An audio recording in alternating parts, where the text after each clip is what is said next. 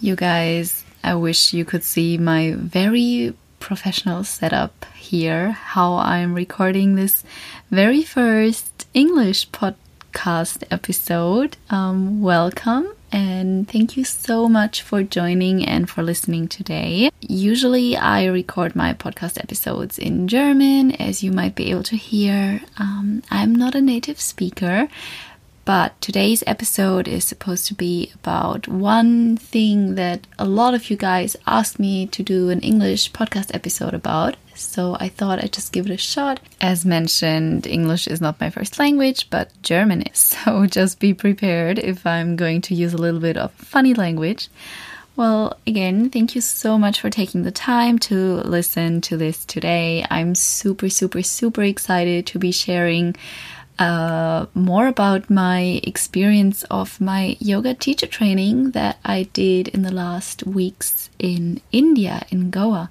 And before I tell you more about what exactly I did there, which school I went to, and so on, I would love to share a little bit more about my path, my history with yoga, and what yoga really, really means to me. A lot of you guys might not be knowing this, um, as you couldn't listen to the introduction podcast episodes that I've already done in German. So I'll give you a quick overview. By the way, hi, my name is Melina. I am 25 years old and currently living in Berlin, even though right now I'm sitting in, yeah, a wardrobe in Melbourne. As I said, this is not a very professional setup, but I'm trying my best. Um, yeah, it's crazy times in this world right now, and currently I'm in Australia, but usually I live in Berlin and I go to university there. I study philosophy and cultural science. And before I started this degree, I used to study fitness economics.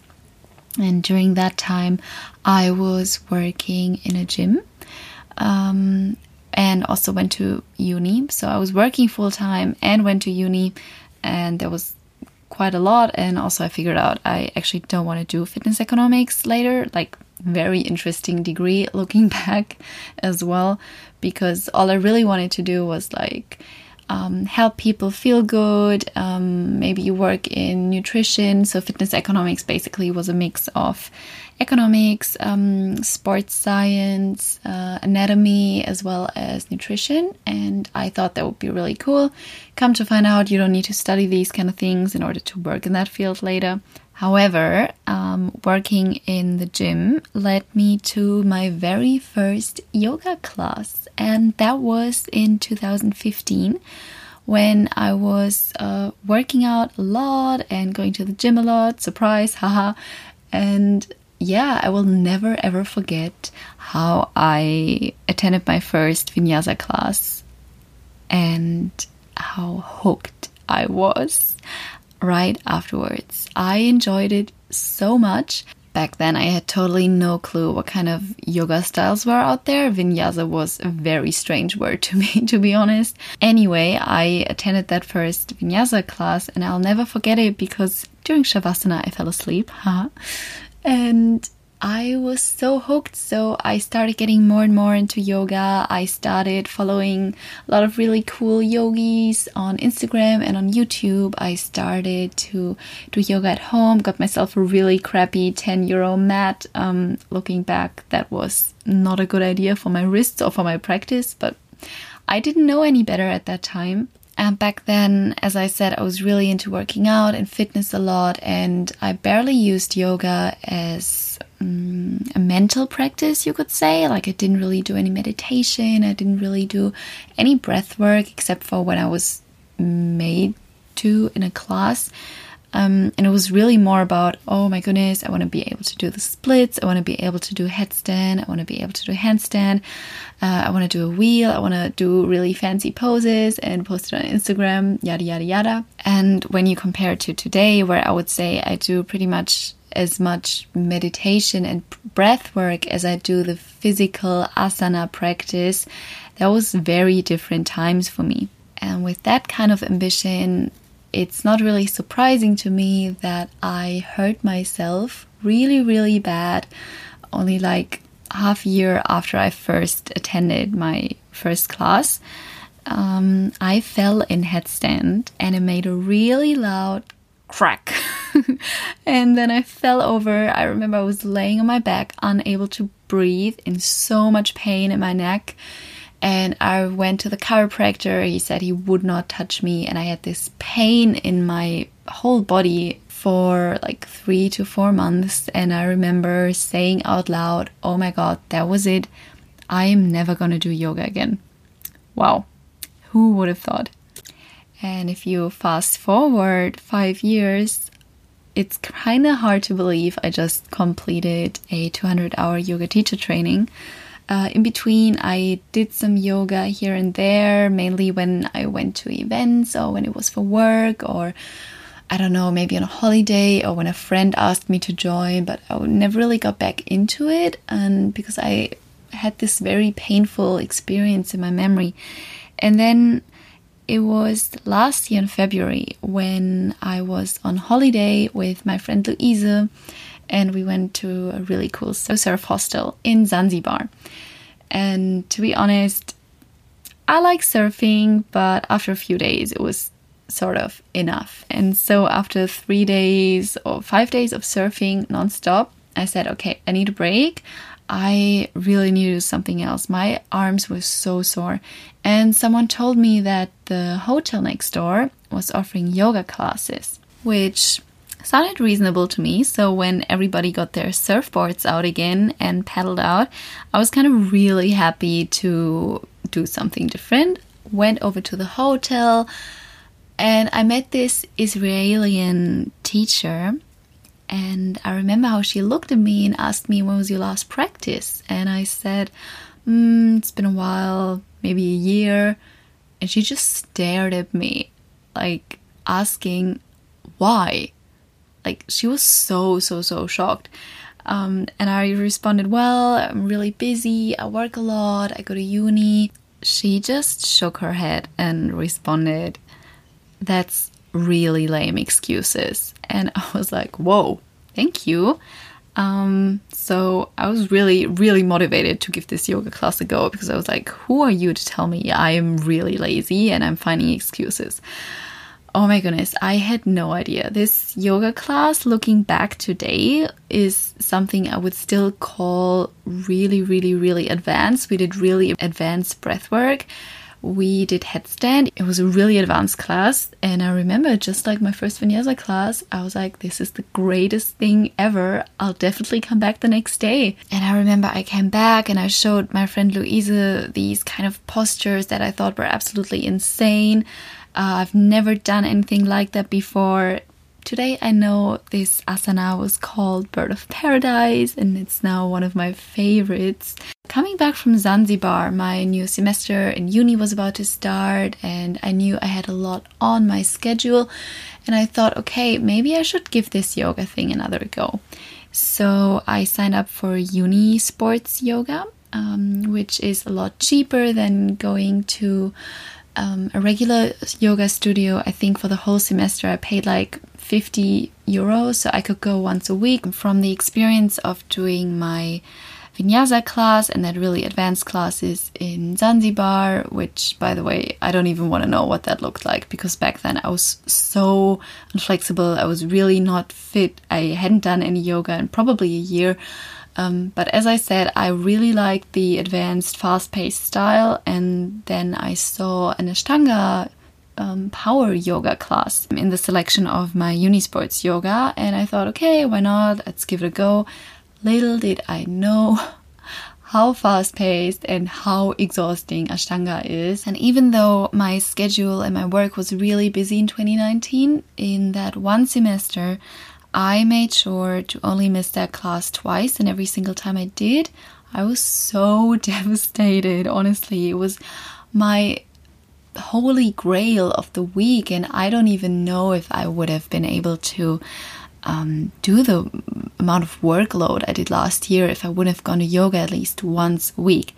That being said, I was so hooked on the Ashtanga class that I also made sure my own practice got better. I threw away the crappy yoga mat I still had. Uh, I got a good one that had a really nice grip. Um, I went to more classes read more about yoga, really got back into it. Once the semester was over, semester break started, and for the first time ever since I moved out from my little hometown in Bavaria and moved to Berlin, I finally made it to spend a whole week of vacation kind of at my parents' in Bavaria, which is always super nice because we have good weather there, we have a garden. Um, I just love being with my family. I always miss them so much, and it was just, yeah, some downtime for me. And anytime I go there, it's less busy than in Berlin, and I have more time for a lot of things, such as reflections and journaling. And I remember very clearly this one day by the end of July where I sat down and I don't know, the kind of things you do when you're not in Berlin and Berlin craziness isn't um, eating you up. So I sat down and wrote down three goals I kind of want to do in 2020. probably saw somewhere on Instagram that we only have like a few months left of the year, and I thought, oh my goodness, that's crazy. Let's set some goals and intentions. And uh, I forgot one of them. Uh, the second one I haven't even started yet. That was learning Italian. Don't ask me why. I think Italian is a beautiful, super sexy language. Um, and the third one I have accomplished now, and that was doing a yoga teacher training. I remember I wrote that down not with the intention to ever actually become a yoga teacher. I just really wanted to do the training. This is kind of a thing for me with a lot of things in my life. I'm more of a all or nothing girl. When I find something that interests me, I'll research anything and everything about it. If there's something I love, I'll do it all over and over and over again. If there's a certain food I like, I'll eat it over and over again until I get sick of it. And that was kind of the same thing when I realized I want to do a yoga teacher training. So that same day, I sat down and I started researching schools over schools over schools. And let me tell you something, it's kind of hard to um, find an end to that. And by then, I had two friends who had already done yoga teacher training who were close to me. And one of them did it in Bali, one of them did it in Goa in India. And um, I think I was also really led by social media a fair bit when I first thought, yeah, I want to do it in Bali. I've been there before, kind of liked it, I know the vibe. And then I found a school that looked really fancy, on Instagram. I like their theme, I like their photos. Oh my goodness, just admitting that sounds so stupid in the first place. But I, yeah, did some further research, kind of like the school, and one of my friends also gave me the tip. She said, Look, if you want to do a yoga teacher training, don't get caught up in searching for the perfect school because you're not going to find it. You're not going to find it by comparing schedules, comparing prices, comparing time of the year you have to listen to your gut and then decide pretty quickly. Don't waste your time on searching. So I phoned that one uh, yoga school that I really liked and talked to one of the owners because I believe that personal contact is always a good idea to get a good, better feeling in your gut about certain things. And it all sounded pretty good to me, very reasonable. And then one or two days passed by, and I don't know, it didn't feel that right. Something in me wanted to go to India to do my yoga teacher training. I can't really tell you what it was, but I wanted to do it in India. The school that I looked up also had a location in Rishikesh, which is kind of the yoga capital. But I also really didn't want to go to the mountains. I don't know, Rishikesh looked cold and I had already become accustomed to the thought of doing it in the heat, in Bali, under palm trees, good weather. It's just the kind of temperature where I thrive, I guess. I don't really like the cold as much. And so I called that guy again and was like, look, I want to do it in the warmth. I think I want to do my yoga teacher training in Goa. And that poor guy, I had already annoyed him with so many questions and stolen a lot of time of him. And therefore, I thought it was even really, really, really more nice of him that he um, recommended me two schools which he said were the only places he can wholeheartedly recommend to me in Goa. One of them didn't have any yoga teacher trainings on, and the other one was the one that I decided to go to. And I know a lot of you guys sent me direct messages and emails asking where exactly did you do your yoga teacher training. For me, this whole process of finding the school and listening to my gut was so important that I didn't want to take that away from anybody. So I looked up that school and I went on the website and basically everything on the website really resonated me with with me because it said we're not going to teach you like one thing, one style. We're going to encourage you to find your own style um, and teach from your heart. And I really like that approach a lot. Also, the school encouraged to put social media on the side for the month being, as well as silence and reflection and downtime, and not like didn't really want any photos or videos taken on the property a lot, and that sounded really, really, really cool to me. Kind of like um, a club in Berlin, but as a yoga teacher training. then I also watched a YouTube video of the two teachers. I really like their voices. I really like their um, calm attitude and their approaches. And then I decided really quickly because my gut felt 101% right about this, and I contacted the school. I sent an application letter, kind of, and then I made my first prepayment. So here we are. The school I went to is called Ashiana Yoga School. It's located in Mandrem in Goa, in North Goa. It's close to Arambol, and it's Mandrem is a really small village, like I don't know, there's a lot of um, tourists there that are a little bit older, a lot of Russian tourists, especially. It's not super hip or anything. You can walk through the main street in about 15 minutes. That's it. And Ashiana is a really lush, quiet, beautiful spot. And now I can really say I felt so at home there throughout the entire month. Looking back, I would not have wanted to decide on any different yoga school. It was just incredible experience. But let me give you a little bit more of an overview. So the teaching was from February 15th until March 16th, so four whole weeks. And the total cost was, I think, around 3,300 euro which is a fair bit of money. I know that. And I also know that you can do your teacher training in your own city or while you go to work. For me, that was not really easy to do because usually I'm not home during weekends, I'm often working, I'm often traveling. So I really wanted to do a four week intensive course. I decided I wanted my own beach hut, my own accommodation. You could live on the Ashiana side. You could have your own room. You could share a room. That would have been a little bit cheaper, but I thought since I knew this month was going to be really intense. I wanted a little bit more privacy.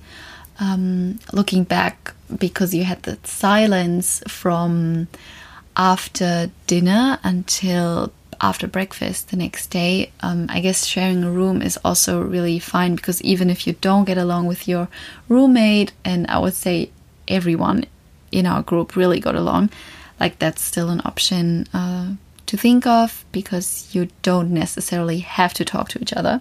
We had three different teachers giving us classes every day. You can look up the schedule online if you want. I will put the link to the yoga school um, in the description for this episode.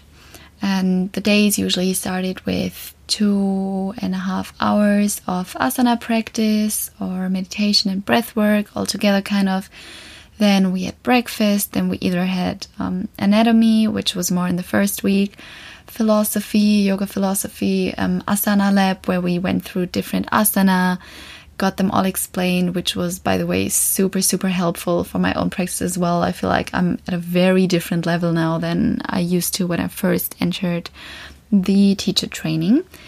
Then we had a lunch break. Um, after that, we were free until like 4:30 in the afternoon in order to study and to read, which usually wasn't a lot of time. It's like two and a half hours, and until you've eaten and kind of um, relaxed and read, it's already over again.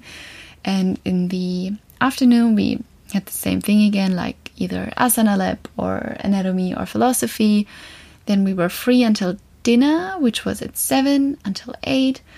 Um, every evening we had kind of an evening activity, which was chanting or conscious cinema, sharing, journaling. Um, wi Fi times were only from 10 to 3. And as I just said, I was in class basically all day. So if I wanted to eat lunch and get a little bit of Wi Fi, I usually had like half an hour of Wi Fi and only at the reception. And that was it. Really, really good digital detox. On the digital detox and being offline from social media, I would maybe you want to do another episode on. Um, but coming back to the yoga teacher trainings, so as I said, first week was more on anatomy, um, second week was more on anatomy as well. Sorry. Um, after that, we had like an an anatomy test, which I was really nervous about, and I must say there was a lot to study. But we all passed the test. I would say that was pretty intense, and afterwards it got more into teaching. Um, we started teaching each other from week one on. We started teaching each other some breath work in small groups, like one on one, or maybe you had two students and then you took turns um, we were really nicely guided into how to have students, how to enter someone's space on a mat, what to do in Shavasana, how to um, teach a sun salutation.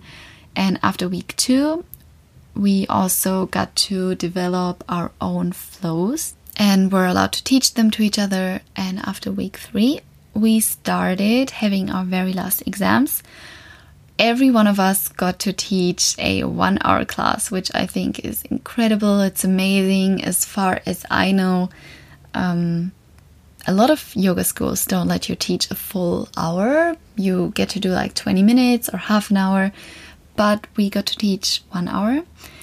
My theme, just to say that, was a little bit more energetic. It was a morning flow class, which is, yeah, I guess the kind of style I like. I also really like yin yoga, but that's a different story.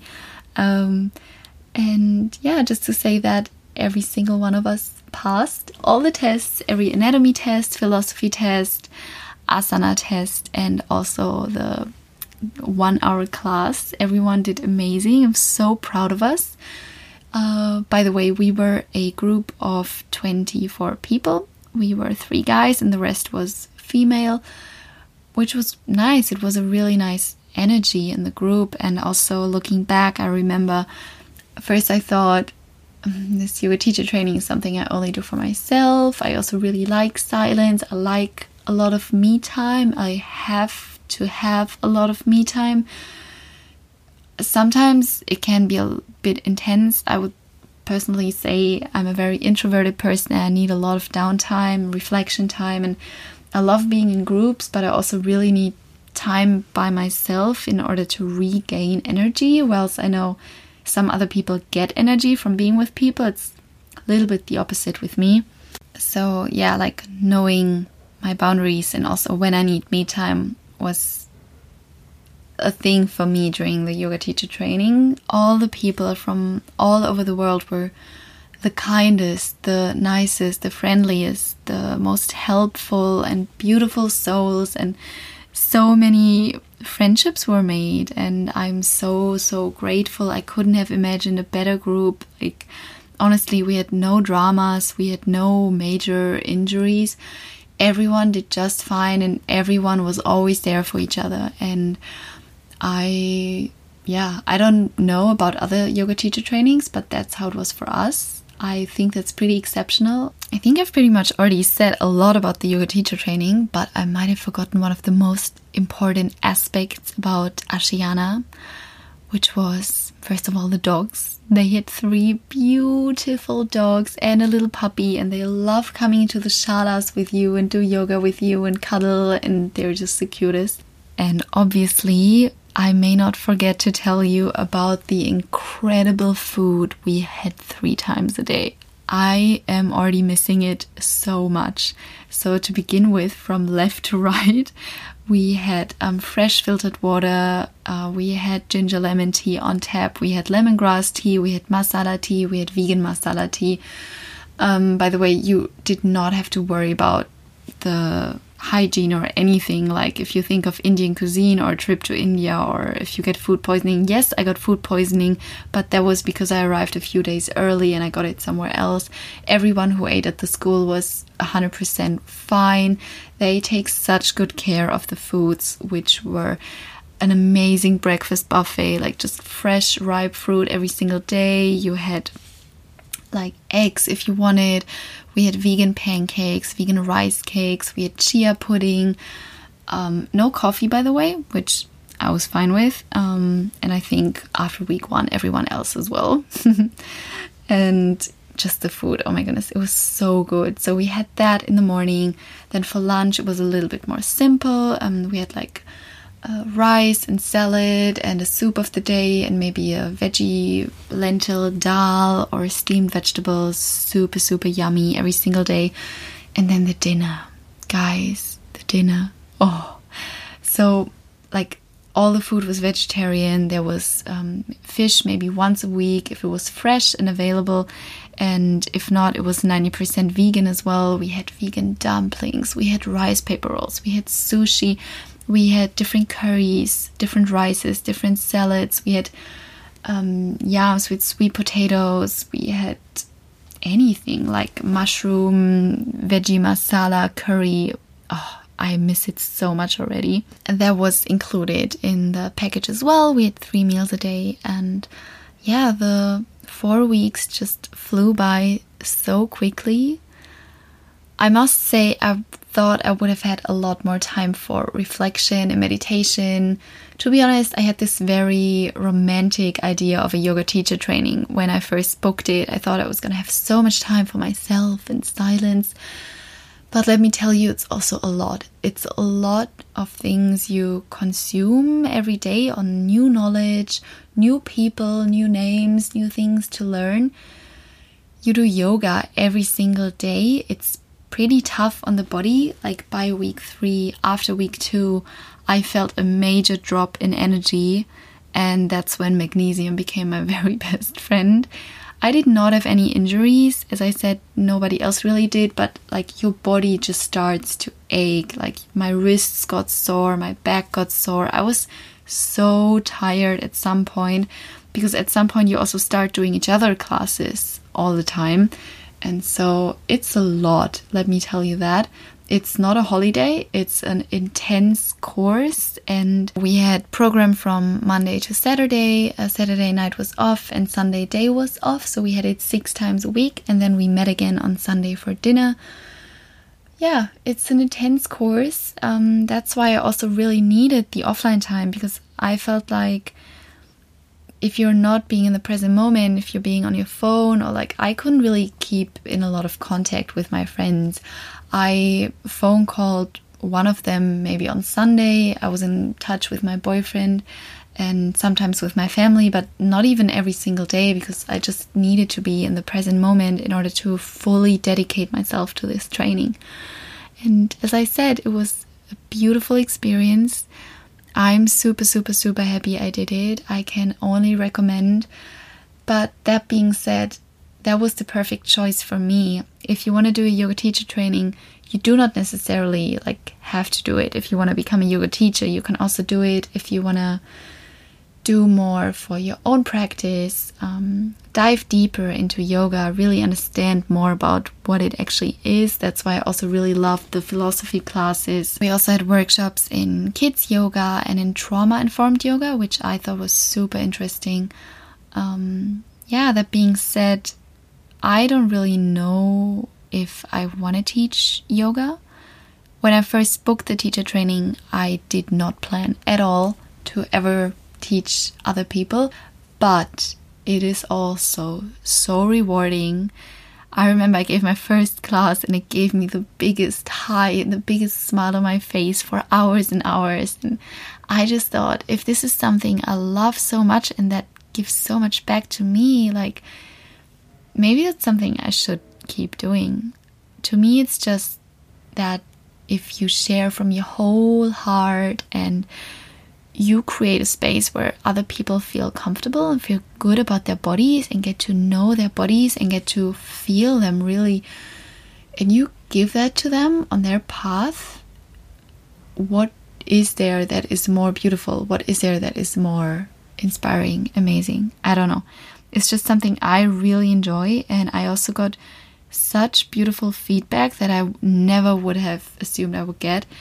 So it's something to look into. I don't really know yet. I could imagine teaching a class once or twice a week, maybe. For now, I'm just teaching my friends currently online because right now I'm in self isolation, aka um, quarantine in Australia. Um, that's a different story. But yeah, I hope you enjoyed the little story time of my yoga teacher training. Um, again, I have no idea if there is going to be more English episodes. As I said, um, talking in German is a little bit more natural to me. And English, yeah, I'm really nervous and shy about my English, but let's just see. That's why I would really appreciate uh, any kind of feedback. Just send me a direct message, leave me a comment on Instagram. If you want, you can leave me a review on Apple Music. That's super, super helpful, by the way, if you want to give me some kind of review there. Um, I'm also on Spotify, and yeah, I'm always, always happy to talk to you guys. I love chatting to you, I love listening to your stories. What is your personal yoga story? Maybe you've done a yoga teacher training. Um, let's chat. and until then, again, thank you so much for your time listening to all my blah blah here. Um, I'm super happy if you've made it until here, and I wish you a beautiful day uh, hope you do something today that makes you happy and talk soon. Bye.